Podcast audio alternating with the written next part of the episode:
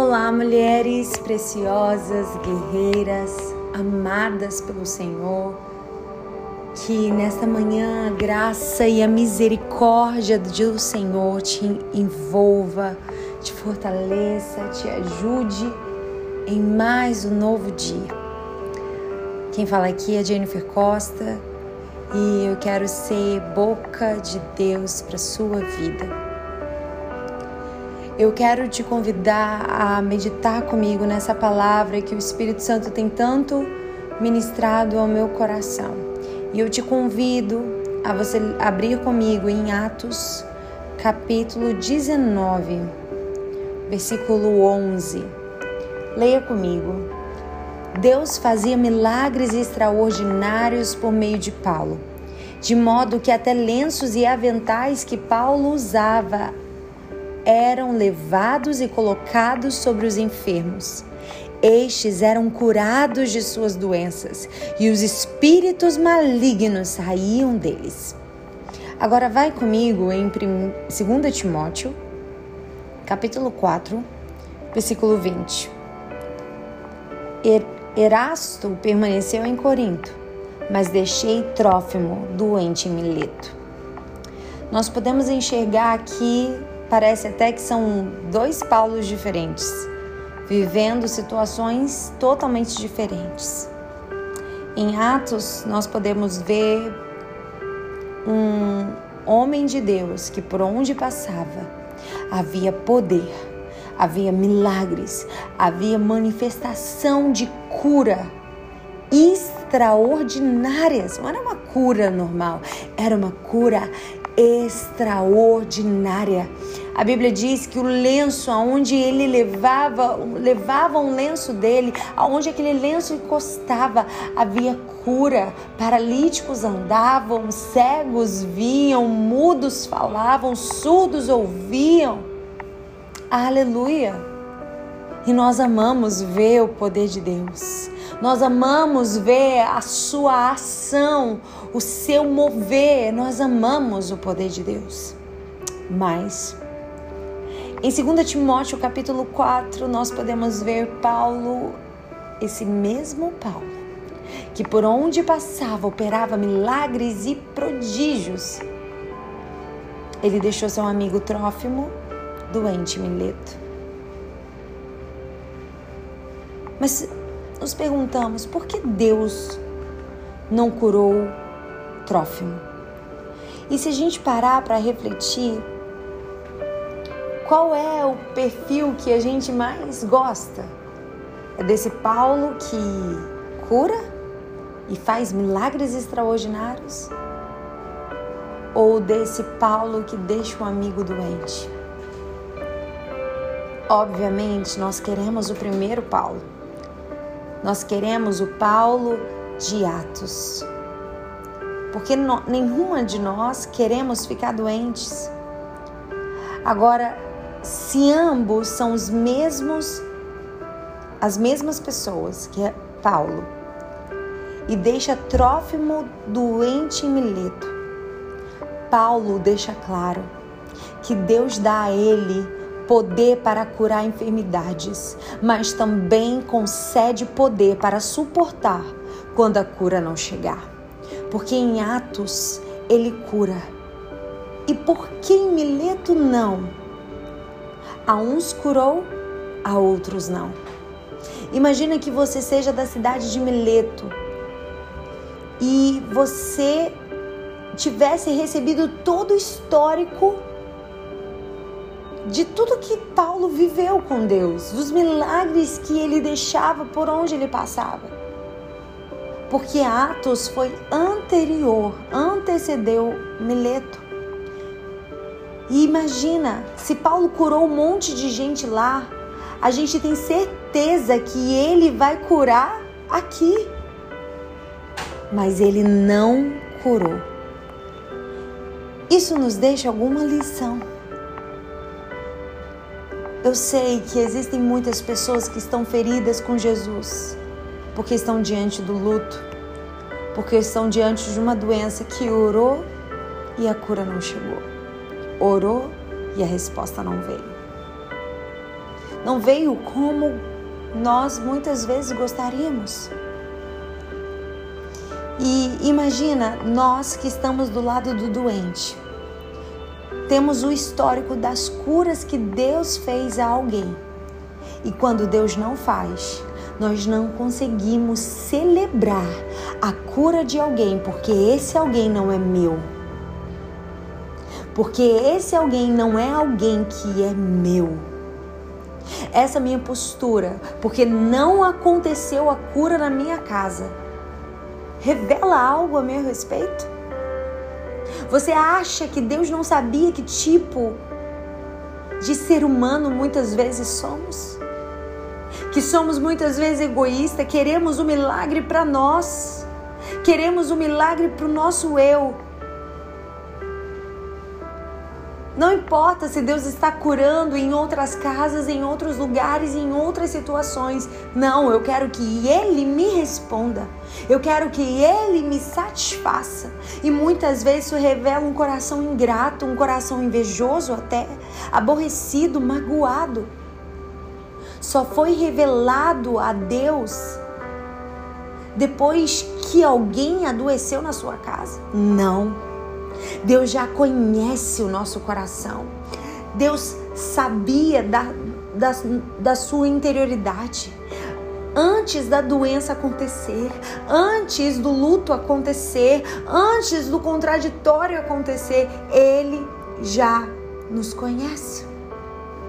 Nós que estamos de fora, que descobrimos que era ingrato, invejoso, após o pós-fracasso. Todos nós enfrentamos perdas, dores, não de Deus.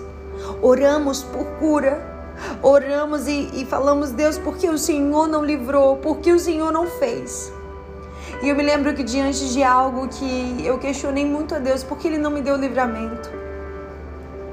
Um dia dirigindo, o Espírito Santo falou comigo assim: eu não te devo nada. Ah, eu não te devo nada. Eu me lembro que eu chorava de soluçar porque a presença do Senhor veio no meu quarto, no meu carro. E o Senhor dizia: Filha, eu não te devo nada, eu já te dei tudo. Eu não te devo explicações. Eu já te dei tudo o que você precisava, filha. Eu não te devo nada. Aquilo libertou meu coração. De questionamentos que eu falava para Deus, Deus, porque o Senhor não me libertou? Deus, porque o Senhor me deu livramento? Porque o Senhor agiu, interviu para que eu não sofresse essa dor? E Deus falou: Olha, eu não te devo nada. Muitas vezes achamos que temos que colocar Deus na parede e dizer para Deus: Deus, porque o Senhor não ouviu o meu desejo?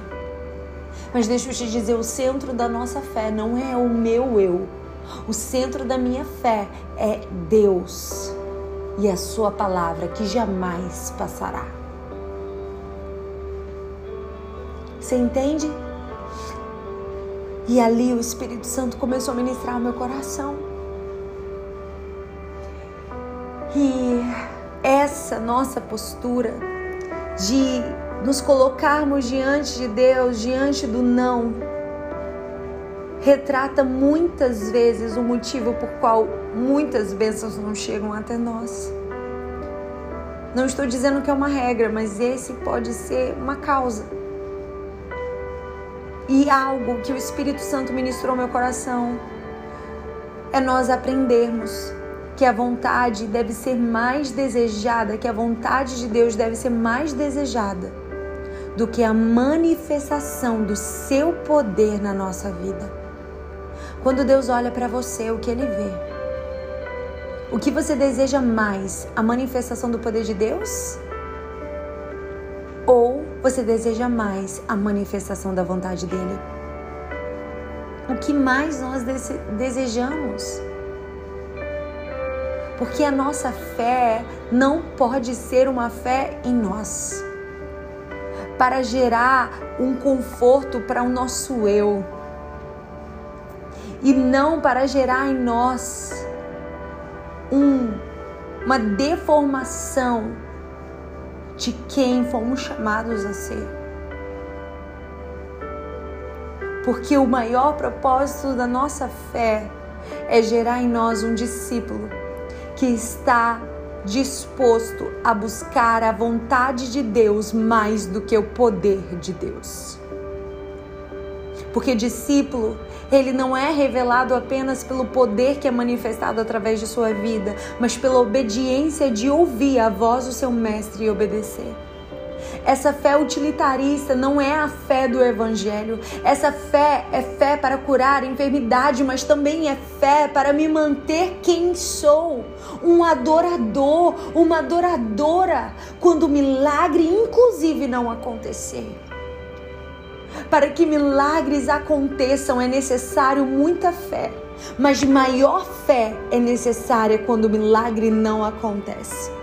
Quando alguém, diante do milagre não realizado, do pedido não respondido, é deformado, não está revelando um Deus que não é bom. Um Deus que não é misericordioso, mas está revelando um discípulo que não sabe se submeter à sua vontade, à vontade de Deus, e não se importa com a vontade de Deus. O maior milagre de Jesus não é o que eu preciso agora. O maior milagre de Jesus é o que ele já fez por mim lá na cruz do Calvário. Quem é aqui que reconhece a salvação como o maior milagre? Só quem é salvo.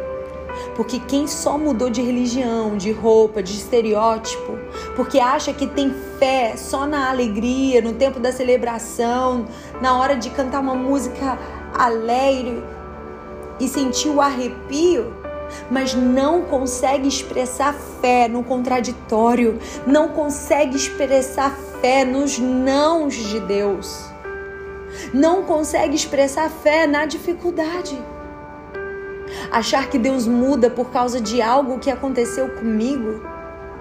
Ei, Deus é bom em todo tempo. Deus não é bom enquanto há bem em mim.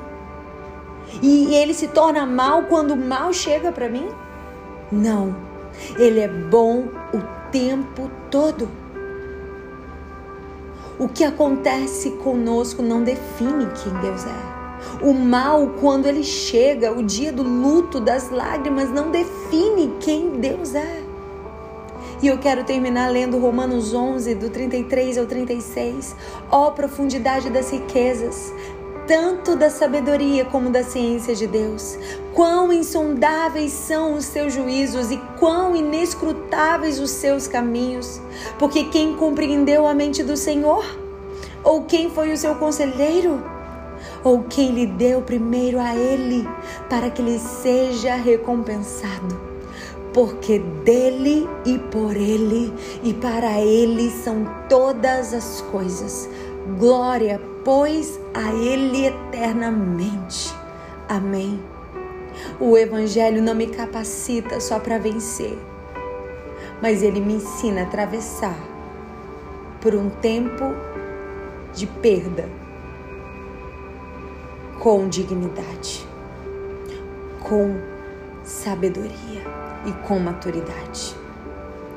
Jesus, quando ele recebeu a notícia de João Batista, a Bíblia diz que ao saber o que tinha acontecido, Jesus saiu dali num barco e foi sozinho para um lugar deserto. Jesus, diante da morte, ele sente o luto. Ele vai sentir o luto, vai orar, falar com Deus. Mas ele não permanece no lugar do luto. Ei, o luto é necessário, mas o luto não pode ser permanente. O luto é necessário, mas o luto não pode ser eternizado. Chore, mas saiba que quando ele chegou em terra seca, existia uma multidão esperando por ele.